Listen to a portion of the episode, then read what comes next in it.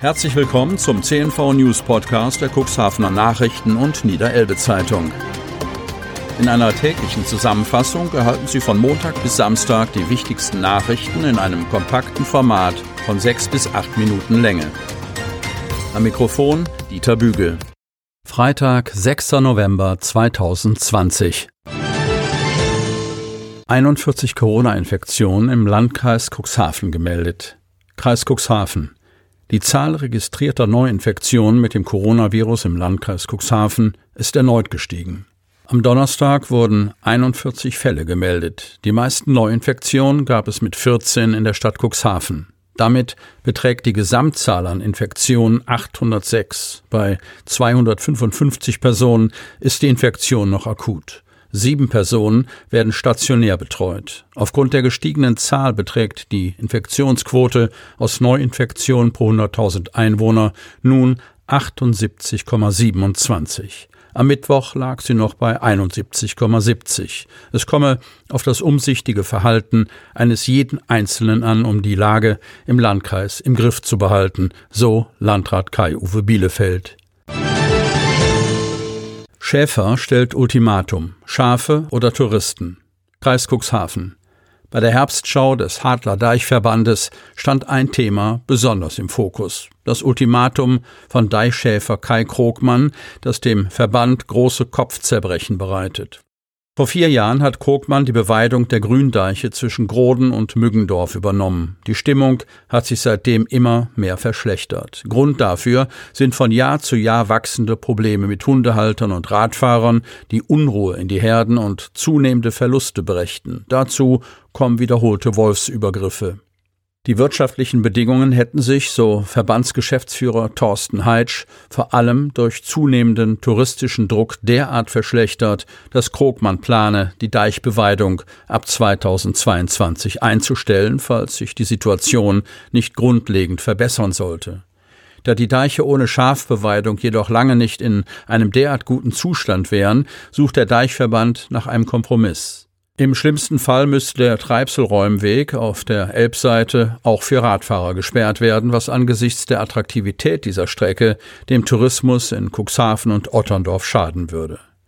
Dem Schäfer die wirtschaftlichen Schäden auszugleichen, sei eine Möglichkeit, aber nicht Angelegenheit des Deichverbandes, betonten Heitsch und Hartmut von Häfen vom Landkreis als Aufsichtsbehörde.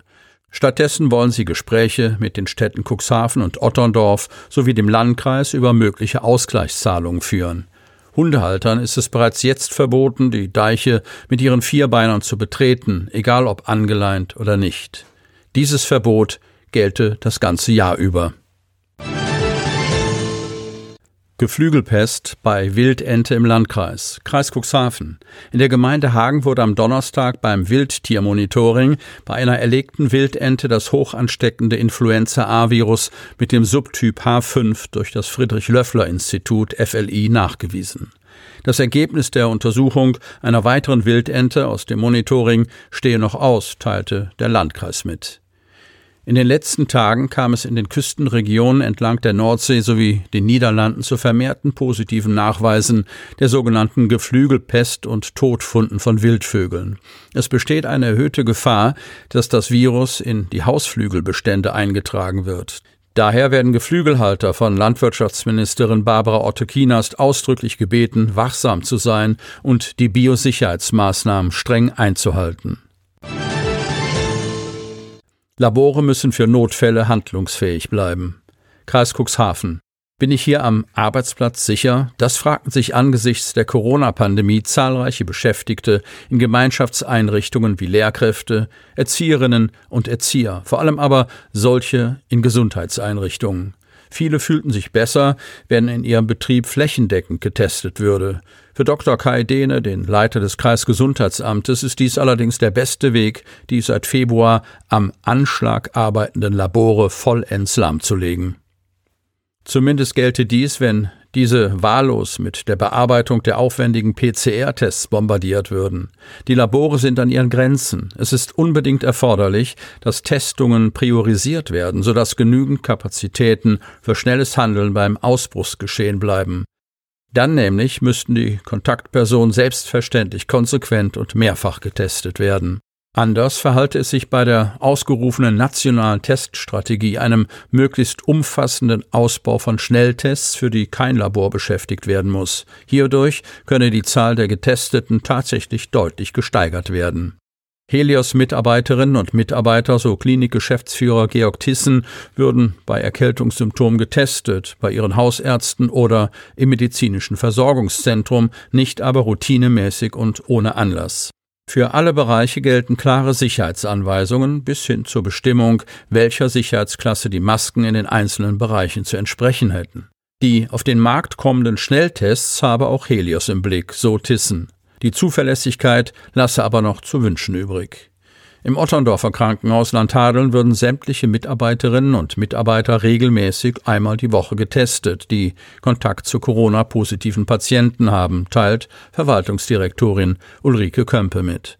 Vor einer Woche hat es eine positiv auf SARS-CoV-19 getestete Mitarbeiterin gegeben. Glücklicherweise kam es nicht zu einer Streuung. Jeweils zwei Testungen von Kontaktpersonen in der Klinik blieben negativ.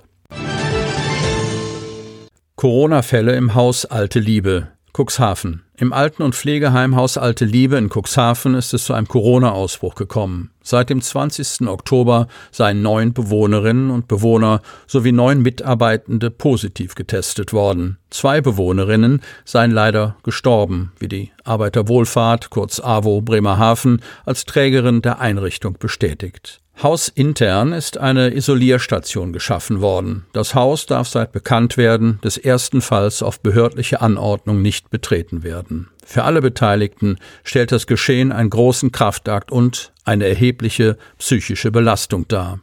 Die erste Infektion am 20. Oktober war ein Krankenhausbefund. Eine Bewohnerin des AWO-Pflegeheims Hausalte Liebe befand sich zur Behandlung in der Helios-Klinik Cuxhaven und wurde dort positiv auf Covid-19 getestet. Umgehend habe der von der Einrichtung erarbeitete Pandemieplan gegriffen, heißt es von Seiten der Arbeiterwohlfahrt Bremerhaven. Der Maßnahmenkatalog war umfangreich. Das Gesundheitsamt wurde informiert und ein interner Krisenstab eingerichtet.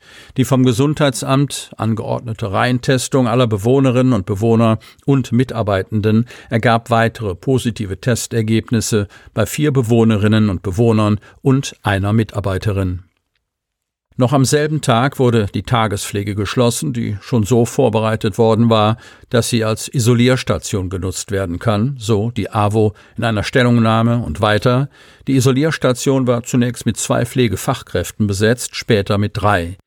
Diese haben jeweils in zwölf Stunden Schichten in voller persönlicher Schutzausrüstung, kurz PSA, die betroffenen Bewohnerinnen und Bewohner versorgt. Und zum Schluss noch ein kurzer Hinweis in eigener Sache. Sie wollen noch tiefer in die Themen aus Ihrer Region eintauchen? Im CNV Medien Podcast auf Tauchgang kommen jede Woche Freitag spannende Personen, emotionale Stories und tolle lokale Projekte aus dem Landkreis Cuxhaven zu Wort. Einfach kostenlos abonnieren auf Spotify, Apple Podcast, Amazon oder auf der Startseite unseres Medienhauses unter cnv-medien.de. Sie hörten den Podcast der CNV Medien, Redaktionsleitung Ulrich Rode und Christoph Käfer. Produktion Rocket Audio Production.